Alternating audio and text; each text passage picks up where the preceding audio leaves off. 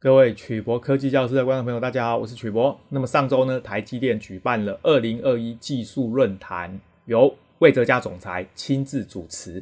那么在这一个技术论坛里呢，台积电提到了目前的先进制程的进度，还有目前台积电发展的现况。到底呢，这一场技术论坛都讲了哪些重点呢？我们今天啊来跟大家介绍。所以呢，我们今天的题目就是台积电二零二一技术论坛深入探讨，看总裁揭露哪些公司发展趋势。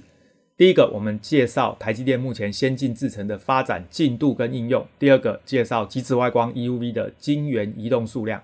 第三个，来跟大家谈谈台积电五大特殊技术发展趋势。第四个呢，介绍立体封装时代来临，3D Fabric 正式启用。那么第五个呢，介绍新材料跟新电晶体研发重大的突破。第六点呢，就是高效能 N6RF 射频制程让 5G 进化升级。今天我们的内容呢，有一部分取材自问心 Voice 的联余会。那么我们接下来看，首先先进制程目前台积电的进度。那么各位知道，台积电的七纳米制程呢，大概在二零一七年开始风险试产，那么二零二八年呢正式量产，后来又有了 N 七 Plus，好，到去年呢，这个七纳米的制程呢已经出货超过十亿个晶片。五纳米的制程呢，台积电是二零一九年开始风险试产，那么从去年二零二零年开始量产。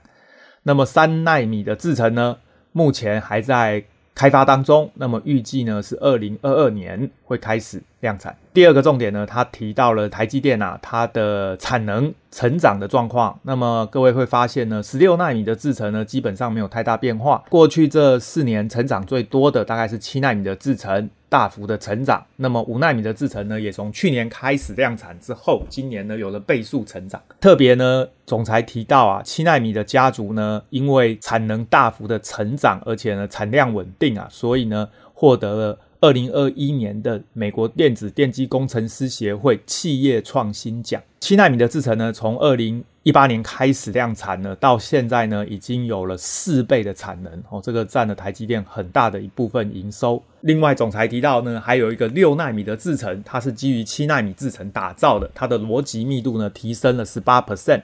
那么预计在今年的第四季呢，六纳米将可以达到百分之五十七纳米的产能。哦，我这边稍微提一下。我们曾经介绍过呢，所谓的六纳米、七纳米，实际上啊是厂商的商品名称啦，哦，也并不是真的是什么尺寸，刚好六纳米、七纳米。换句话说呢，六纳米是七纳米原来的制程，在经过一些简化、缩小之后产生的新制程，基本上呢跟七纳米的制程是相容的。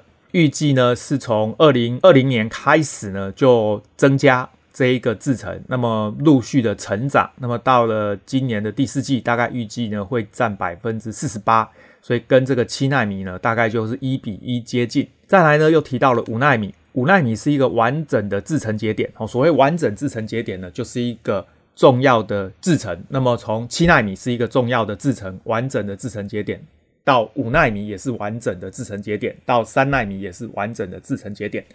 所以呢，五纳米呢是从二零二零年开始量产，那么到二零二三年呢，预估也会成长四倍。目前主要在台南的 Fab 十八厂量产，应用呢主要就是五 G、AI、HPC 等等产品。五纳米呢是目前台积电最先进的制程。好，那这边呢就列出了他们从十六纳米、七纳米跟五纳米呢。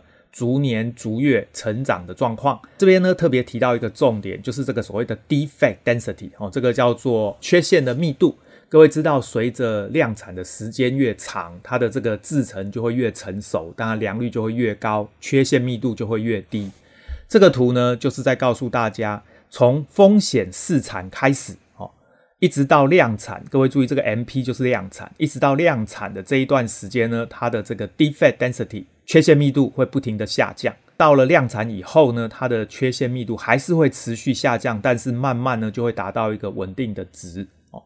那这边他特别提到呢，这个六纳米跟七纳米它的缺陷密度呢下降的速度哦，跟这个五纳米制程相比起来呢，这个五纳米制程啊，它的缺陷密度下降的更快。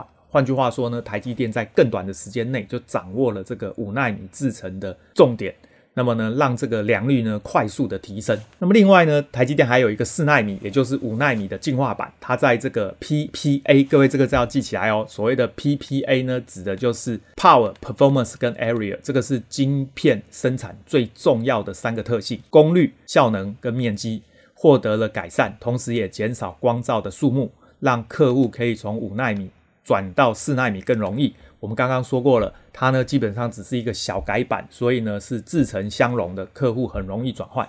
最后呢，他也提到台积电的五奈米跟四奈米预计在二零二三年会比二零二零年产值大幅提升四倍。另外呢，这个美国亚利桑那州五奈米的晶圆厂，它的台积电 Fab 二十一厂是在凤凰城机场的北边，预计二零二四年开始量产。那么呢，规划。单月是两万片的产能。这个照片呢，就是美国亚利桑那州的台积电厂区的设计图外观。最后呢，他提到了三奈米，哈，上市量产的第一年大概就会达到五奈米的两倍以上。台积电的三奈米的制程呢，会持续的使用鳍式场效电晶体，跟五奈米相比呢，可以提升效能十五 percent，功耗降低三十 percent，晶体的密度，电晶体密度会提高七十 percent，哦，这个是很大的进步，哦。那么预计在二零二二年下半年会在台南 Fab 十八厂量产。预计呢，第一年客户产品新投片项目，就所谓的 NTO，这个叫 New Tap Out。哦，各位记得把这个 IC 设计图完成之后送到晶圆厂的这个动作称为 Tap Out。所以 New Tap Out 就是新的客户呢投片的项目。数量预计会是五纳米的两倍以上。换句话说呢，三纳米呢已经被很多客户给订满了。第二个重点呢，就是极紫外光的晶圆移动数量哦，在五纳米制程中有一个关键就是使用极紫外光。那么极紫外光的机台呢大幅提升。那么台积电在 EUV 设备的二零二零年的装置数量大概占全球的百分之五十。所以各位看下面这个图就会发现呢，全世界呢超过一半的极紫外光的设备呢是被台积电定下来的哦。所以呢，橘色的部分呢。基本上是已经超越了灰色的部分。换句话说，全世界所有的晶圆厂极紫外光的数目呢，加起来还比台积电少。但是呢，总裁特别提到一个重点哦，另外一个重要的数据是极紫外光的晶圆移动数量，这个称为 EUV 的 wafer move。哦，这个数字越高，代表着学习跟经验的累积，更是 EUV 量产能不能成熟的指标。那么，什么叫 EUV wafer move 呢？我简单解释一下，各位知道呢，极紫外光的设备哈，它实际上非常的复杂，它里面呢用到的极紫外光光源呢，基本上要常常更换，因为呢它它主要是使用这个锡加热变成液体之后呢，滴下来的过程中被镭射光高密度撞击两次之后产生的。那么各位知道这样的液体呢，在镭射光的长期撞击之下呢，当然会产生很多气化跟污染，所以 EUV 的设备呢，买它本身就很贵，但是呢，要用它在设备的维护上面呢，也非常的花时间哦。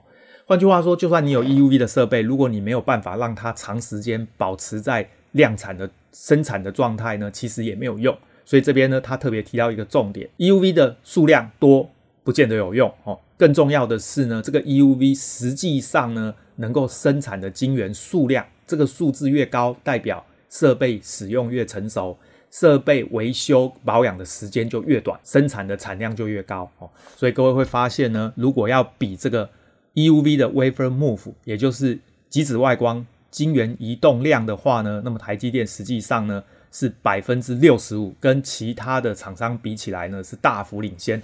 这边的重点就是台积电对于 EUV 这个设备的掌握度呢，非常的精确。所以呢，二零二零年极紫外光的晶圆移动比率呢，高达百分之六十五，这是远远的领先其他竞争对手。再来呢，这边提到 EUV 导入量产的过程中有很多挑战，其中一个就是 EUV 的光罩制作。各位记得，EUV 的光罩是反射式的光罩，它的原理呢，跟以前的深紫外线的设备是完全不一样的。以前深紫外线用的是石英当做光照，那么 EUV 是反射式的光照，所以呢，它的制作呢非常的困难。台积电呢自己是少数拥有光罩厂的公司，换句话说，台积电的光罩是自己做的。那么呢，目前已经成功的制造光罩，并且拥有很高的反射率跟稳定的品质。预计二零二一年光罩护膜的产能呢，会是二零一九年的二十倍。这边呢，特别提醒大家一个重要的单字哦，pellicle capacity 的 pericole 呢，指的是光罩的护膜。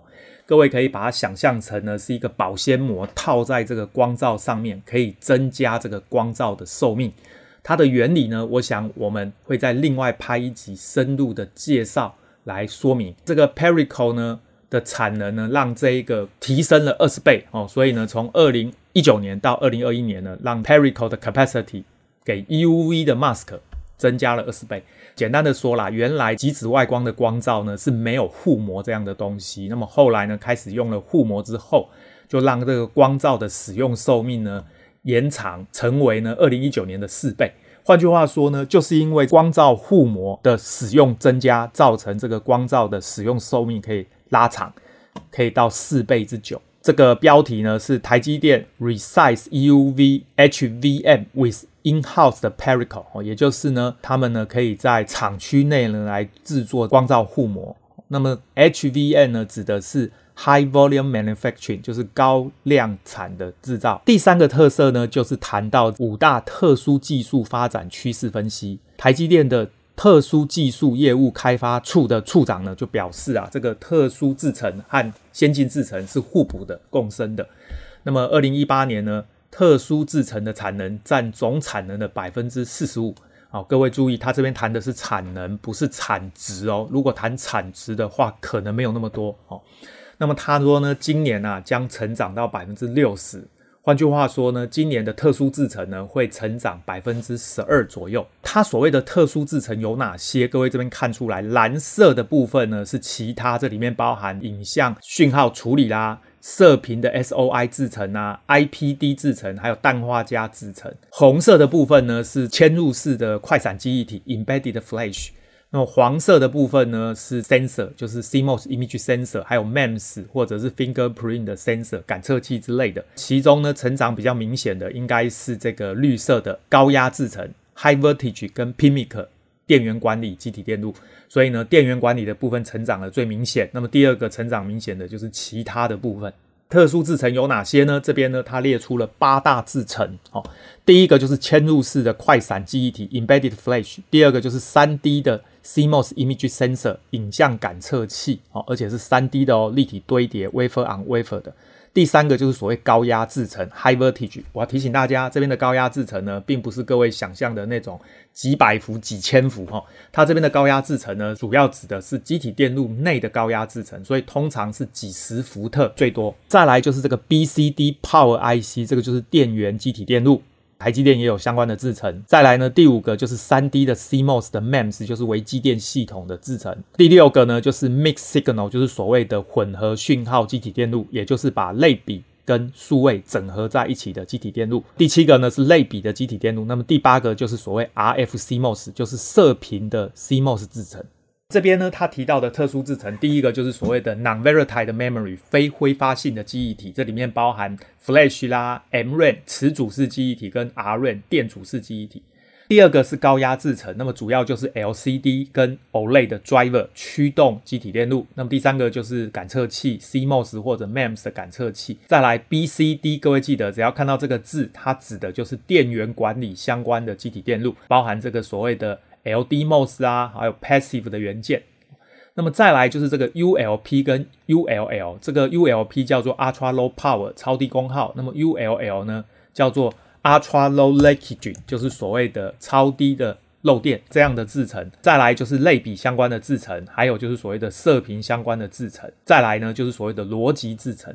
哦，所以呢，主要提到的有这些。接下来呢，他特别提到了对物联网跟边缘人工智慧来讲呢，这个耗能跟高效运算非常重要。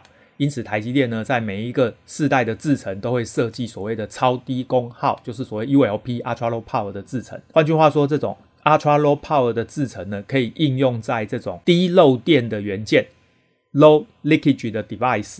哦，这里面包含 ultra low leakage 的逻辑 logical 跟 SRAM，就是静态随机存取记忆体，还有就是非常低的这一种 VDD 哦，工作电压的解决方案。那么再来就是一些连接网络需要的射频跟类比的机体电路，再来就是嵌入式的非挥发性记忆体，也就是所谓的 Flash 啊、MRAM、RRAM。主要的应用呢，就包含穿戴式装置啊、智慧家电啊，还有智慧的汽车。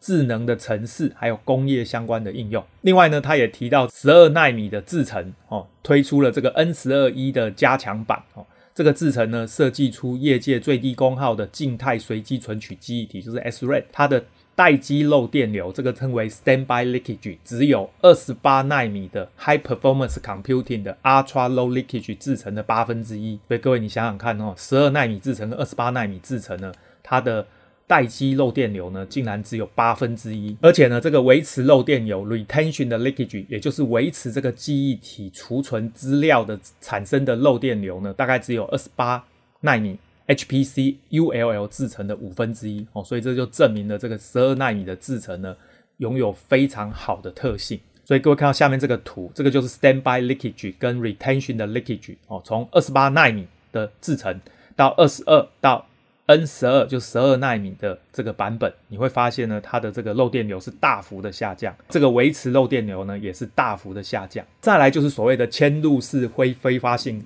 记忆体，哦，embedded non-volatile memory。那么二十八纳米的 embedded flash 嵌入式快闪记忆体是台积电最新的制程节点啊，同时也是最后一个。为什么呢？因为再下去他们就不再用 flash，他们就改用这种新式的储存元件。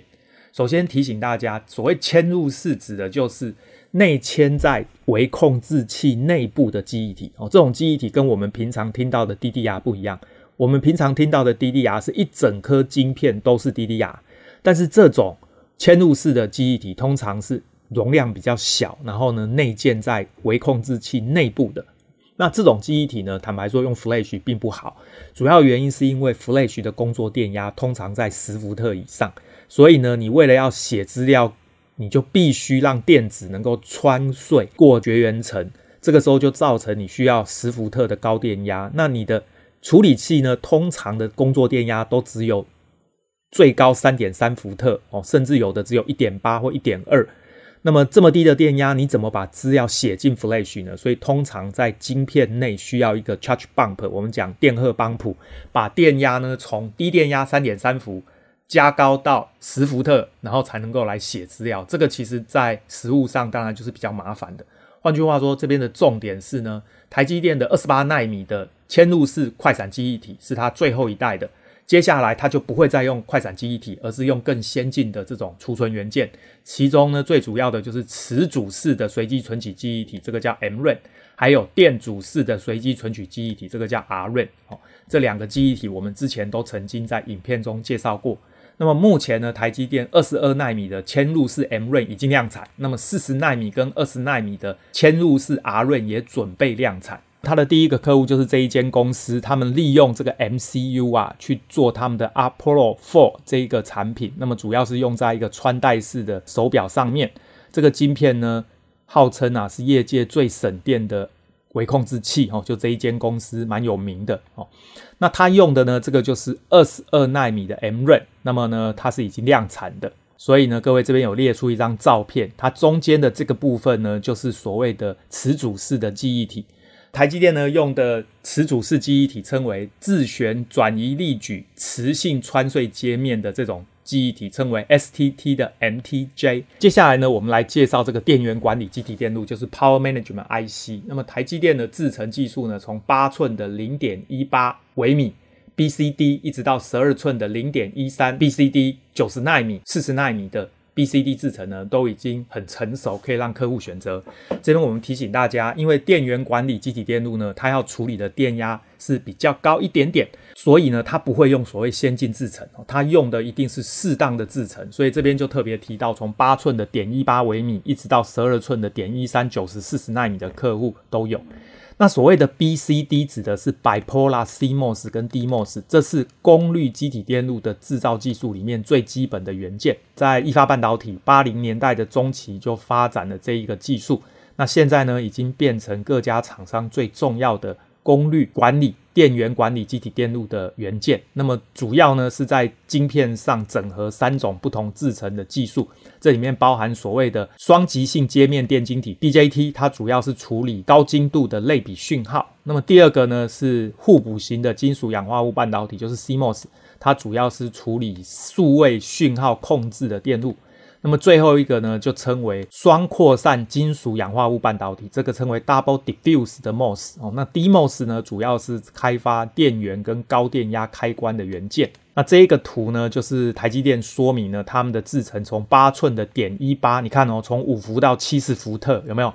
一直呢进步到点一三的 BCD，它是五伏到三十六伏特。那么到了九十纳米的 BCD，五伏特到三十五伏特。那么到了四十纳米 BCD，工作电压是十二伏到二十八伏。各位有没有注意到，随着制程不停的缩小，它的电压其实也有微幅的缩小。换句话说，我提醒大家，如果今天客户要的是一个高电压的元件，你就不能用先进制程，你必须用最旧的制程，因为制程越旧，它的元件就越大，当然可以承受的功率就越高。但是呢，台积电有完整的这个电源积体电路的工艺，可以来协助客户解决问题。电源管理积体电路用在什么地方呢？他这边举了一些例子，第一个就是手机里面的电源管理 IC PMIC，再来就是一些。Audio 的 driver 要驱动这些 audio 声音的元件哦啊，因为驱动器通常也要比较高的功率哦。再来就是这个车用的这些 ECU 的系统哦。那么再来就是这个呃 Power Envelope Tracking，这个是手机的射频在用的，叫做包络追踪的机体电路，它也是属于类比的机体电路，跟电源有关。再来就是 wireless charger，就是无线充电技术，然后再来就是 panel power，就是显示器所使用的功率元件。特殊制程呢，还有一个就是影像感测器。各位知道台积电呢，其实帮 Sony 代工很多 CMOS image sensor（CIS），这个基本上已经是我们生活必须的东西，每一只手机都要。那么台积电目前已经做超过一百五十个 megapixel，也就是一亿五千万画素的产品，这个是十年前的三十倍。那它的话术呢，已经缩小到零点六微米，这个非常小哦。但是各位要记得，影像感测器的话术越小，其实它受光的面积就越小，当然困难度就越高，因为呢，可能就不能读到足够的亮度。它是十年前的三分之一而已哦，缩小的非常多。那未来相机还要跟 AI 结合，需要更多的逻辑晶片。所以呢，这一张简报就提到了，从早期的相机只有一个 main camera。一直演进到呢，有 main camera 跟 telescope 哦，就是这个望远镜，然后，然后再来呢，现在的相机呢，非常多的感测器哦，这个影像感测器通常有主要的相机啦，有望远镜啊，有 wide angle 就是广角镜头，有 3D depth 就是 3D 的深度相机，还有这个潜望镜，还有这个。低照度，也就是在低感光的状况下，也要能照到像的，甚至还有 video 相关的，所以越用越多。那么它的 resolution 从早期的五 mega 增加了三十倍哦，到一亿五千万画素哦。一百五十 mega 的画素，再来这个 pixel size 就是画素的尺寸，从一点七五微米缩小了三倍到零点六微米。那各位记得哦，CIS 包含三部分的技术，第一个就是影像感测器的互补型金属氧化物半导体，就是 CMOS。台积电呢运用它的逻辑能力缩小画素，哦，目前呢已经可以做到二十八纳米的制程，这个是 CMOS 的元件。我这边稍微解释一下哈。各位记得，CMOS image sensor 是一个感光的元件，那实际上是有一个一个的光侦测器。各位这边看到这个正方形就是光侦测器，称为 photodiode，它是感光元件，所以它是一个矩阵哦。这每一个感光元件就代表一个画素。那么什么叫 CMOS 呢？CMOS 是指每一个画素的左上角有一个开关，这个开关称为 CMOS。记得只要听到 CMOS 就是开关，所以它的原理就是你拍照的瞬间呢。拍完之后，所有的感测器就侦测到一个光转换成电子，接下来呢，再依序把每一个开关打开，这个时候就把这些电子传送出去。出去之后呢，会先经过一个 ADC 类比前端，把类比讯号转成数位讯号，再经过所谓的影像讯号处理，做讯号的前处理。处理完之后呢，才会丢给处理器。所以各位记得，类比前端是类比转成数位，那么之后呢，就全部都是数位讯号了。这个图呢，就是所谓的 CMOS，它是利用这个闸极去控制这个电流导通跟不导通作为开关，所以这边的每一个左上角都是一个 CMOS 开关。那它这边强调的是呢，这个 CMOS 开关呢，用二十八纳米的制程，但是呢，这个话术的尺寸呢，刚刚有说大概是零点六微米。这个画素不能太小，因为画素太小的话就没有收光的效果。再来第二个重点就是晶圆堆叠技术哦，主要呢就是要做这个画素等级的堆叠，这个叫 pixel level 的 stack。再来就是影像讯号处理，就是这个所谓的 ISP。这个 ISP 呢 Image Signal Processing 呢，目前可以提供客制化的制程，而且已经可以做到十二奈米。那么简单的结论呢，就是每一个画素呢，它的画素尺寸大概是零点六微米，六百奈米。但是呢，它的左上角这一个 CMOS 开关可以做到二十八奈米，它的 ISP 呢，影像讯号处理呢，可以做到十二奈米。哦，所以呢。每一个的尺寸大小不同，我们这边呢跟大家简单的说明。所以各位看，这个就是台积电的简报里面强调的哦。目前的影像感测器用的是背向式的 BSI 的这种 sensor，这个我们之前的影片介绍过。再来呢就是。做这种所谓的堆叠，那堆叠的晶片呢，又分为 color level 的堆叠跟 pixel level。pixel level 就是一个画素对着一个画素，pixel level 啊。所以呢，这个就是台积电的简报。那这简报上呢，首先就在讲三个重要的技术，一个是 sensor，一个是 stacking，一个是 ASIC，就是 ISP。它整个演进的过程呢，从背向式的影像感测器，那么开始堆叠 color level 跟 pixel level，到最后呢，才是先进的 pixel level 的堆叠。那么 sensor 的部分呢，从原来的六十五纳米的这个 BSI 哈，慢慢的进步。那各位记得，这边六十五纳米指的是 CMOS 的制程，六十五纳米不是影像感测器，影像感测器没有那么小哦。所以呢，这个 CMOS 的制程从六十五纳米进步到四十五纳米，哈，到二十八纳米，所以呢，缩小的非常多。ISP 的部分呢，它从九十纳米的制程。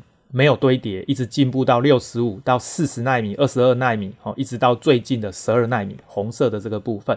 所以呢，影像感测器的技术，台积电也是持续的领先。再来就讲到显示器技术，跟这个相机一样，哦，以往呢都是朝小画素跟高解析度、低功耗的方向发展，尤其是这个有机发光二极体 OLED 这个显示器呢，它的驱动 IC 电压会比较高。目前呢，主要有四十伏跟二十八伏的高压制程哦，记得在这种积体电路里面呢，四十伏、二十八伏都算是高压了哦，因为一般的处理器都只有一伏、两伏、三伏而已。所以下面这个图呢，就提到了 OLED 的整个演进过程哦，从原来的 LCD panel 中度的解析度，一直到 Retina 显示器它的解析度、视网膜的解析度，然后呢，Touch Integration 就是把触控面板放上去。各位来看哦，它原来呢。LCD 的荧幕呢，跟 Touch Sensor 呢是分开来，在两个不同的元件，趋势呢是整合在一起哦，变成单一的元件。再来呢，进步到 OLED 的 Panel 跟 AR/VR 相关的应用。最新的这个 AR/VR 的显示器技术呢，是发展这个所谓的近眼显示技术，叫 Near Eye Display。台积电呢特别强调，把液晶显示技术改良成细基显示技术，可以缩小画素的尺寸。到十倍之多，解析度提升五到十倍，而且功耗更低，重量更轻，延迟时间更短。那么台积电目前提供八十纳米一直到二十八纳米的选择。那下面这个图呢，实际上它就是在讲传统的 TFT 薄膜电晶体的显示器呢，它的话术解析度其实并不高，它呢大概只有四百个 PPI，就是 Pixel per Inch，每一英寸。四百个画素，盖呢大于六十微米的尺寸，那么用这种 Near Eye 的 Silicon Display 细机的显示器，它可以在晶圆上直接制作，而且它的解析度高达两千五百个 PPI，每英寸高达两千五百个画素，小于十微米。至于什么东西叫做近眼的细机显示器呢？在这一份简报并没有提，但是我猜它指的应该是 Micro LED。每一个 LED 呢都需要一个驱动。开关元件，那么它直接把这个开关元件做在细晶圆上，然后呢，再把 Micro LED 整合上去。那整合的方法可能用的是巨量转移哈，或者是粘贴的方式。那细节呢，它并没有透露。台积电第四个重点就讲到 3D IC 哦。那么二零二二年呢，3D Fabric 专用晶圆厂会正式启动。台积电呢，3D 的。封装技术主要有 CoWoS、InFO 跟 SOIC。那么台积电呢，未来会把这三个先进封装整合成一个名称，称为 3D Fabric。所以以后各位只要听到 3D Fabric，指的就是台积电的先进封装。那里面呢，这个 CoWoS 指的是晶片堆叠晶圆堆叠载板，哦，这个称为 Chip on Wafer on Substrate。InFO 呢就称为整合散出型封装，叫做 Integrate Fan-Out。那么第三个系统整合晶片 SOIC 就是 System on Integrate Chips。所以呢，主要大概就是分为这个先进的封装 CoWoS、InFO 跟右边的三 D 的晶片堆叠 SOIC。台积电的业务开发资深副总呢，也提出来这个 InFO B 这个封装技术，最近我蛮热门的。什么叫 InFO B 呢？InFO B 呢，基本上就是提到下面这个图。早期呢，台积电帮手机厂封装呢，用的下面这个封装叫做 InFO，它主要堆的就是处理器，尤其是手机的应用处理器。主要的客户讲的就是苹果啦。那上面呢，它会帮苹果堆叠这个 DDR，堆在这个 InFO 的上面，变成整合好的封装，再出货给苹果。但这样有一个问题，因为呢，台积电本身没有 DRAM 的技术，所以呢，苹果就必须去采购 DRAM，再交给台积电帮它封装。可是各位知道，DRAM 本身啊，是价格波动的很严重。换句话说，客户呢，如果找台积电代工封装，还要连 DDR 都帮他买好的话呢，对客户来说就是一个风险。所以呢，台积电最近推出了这个叫 InForm B 这个技术。哦，各位记得，早期苹果用的这一种封装呢，我们称为整合散出型封装，然后里面的封装堆叠封装，这个称为 Package on Package。所谓 Package on Package，就是把 DDR 叠在处理器的封装上面。这个已经用了很久了，但是呢，所谓的 InFO B 这个 B 呢，叫做 Base，这个称为整合散出型封装的基底，什么意思呢？就是台积电只帮你做处理器这边的 InFO，做完之后呢，就把做好的晶片交给客户，那客户呢，自己再去找低润厂买低润然后去堆叠。把它做成手机，所以呢，这边就谈到以往啊，苹果的行动装置 A 系列处理器是使用台积电的 InFO POP 封装，这个时候呢，必须上层的 DRAM，下层的处理器都必须要准备好，所以呢，苹果就必须先行采购 DRAM，交给台积电一并封装。可是这样呢，就有风险，为什么呢？因为呢，IC 设计业者就会扛这个 DRAM 的成本，那么你也要考虑 DRAM 的价格暴涨暴跌哦。所以这个时候呢，台积电提供这种 InForm B，就是它呢基本上客户不需要去买这个 d r a 台积电呢只负责底层的 SOC 封装。那么封装好之后呢，就把晶片交给客户，客户呢交给手机厂组装的时候，再把上层的 d r a。采购跟堆叠一起处理掉，所以呢，换句话说，上层低润的采购堆叠跟其他积体电路的打件贴片等等，都由系统厂来操刀。换句话说，手机厂呢自己想办法解决啦，这样呢，IC 设计业者就不需要烦恼价格波动剧烈，甚至有点像期货的这一种低润的采购。同时呢，供应链也传出呢，联发科、高通不远的未来呢，也会采用这种 FinO 的封装。因为呢，它轻薄短小、高散热、高算力，这些旗舰手机的应用处理器都会使用。那么在三 D 晶片堆叠的部分，除了刚刚我们谈的三 D Fabric 之外呢，台积电也发展高密度小晶片 Chiplet 的堆叠技术，已经开发出来的有晶片堆叠晶圆，就是 Chip on Wafer。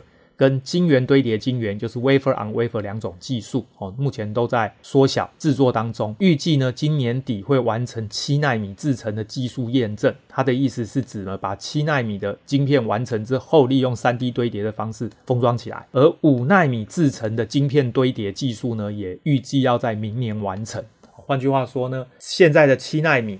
可以做晶圆堆叠三 D 的技术，明年呢开始呢，五奈米也可以做三 D 的晶片堆叠技术，而且呢，明年会有三 D Fabric 的专用晶圆厂。接下来这个简报就提到了台积电的三 D 堆叠技术，七奈米跟七奈米的 Chip on Wafer 在今年可以完成，那么五奈米对五奈米的 Chip on Wafer 呢，在明年可以完成。另外呢，台积电也有这种深度沟槽的电容哦。DTC 的这个 wafer on wafer 的技术呢，也在开发当中。所以呢，各位这个图就是 chip on wafer，然后这个就是绿色的，这是晶片，下面这个是 wafer。那这个是 wafer on wafer，就是把逻辑跟 deep trench 的 capacitor 的晶片呢，直接堆叠起来，这个称为 wafer on wafer。最后呢，他提到了第五个，就是新材料跟新电晶体哦，有两个非常重要，一个就是电晶体架构呢，从二 D 的 MOSFET 变成三 D 的 FinFET。那么接下来呢，包含这个奈米平板 Nanosheet 奈米线 （narrow wire） 跟这个环绕杂局 （get all around, GAA 进一步的提升电晶体的效能。所以呢，在这一个简报里面呢，特别提到了新的电晶体结构 FinFET narrow sheet, 和 narrow wire）。那么新的电晶体材料 High Mobility Channel 也就是用细褶合金哦 （silicon germanium） 来增加电子迁移率，二 D 甚至纳米碳管的电晶体都是未来发展的方向。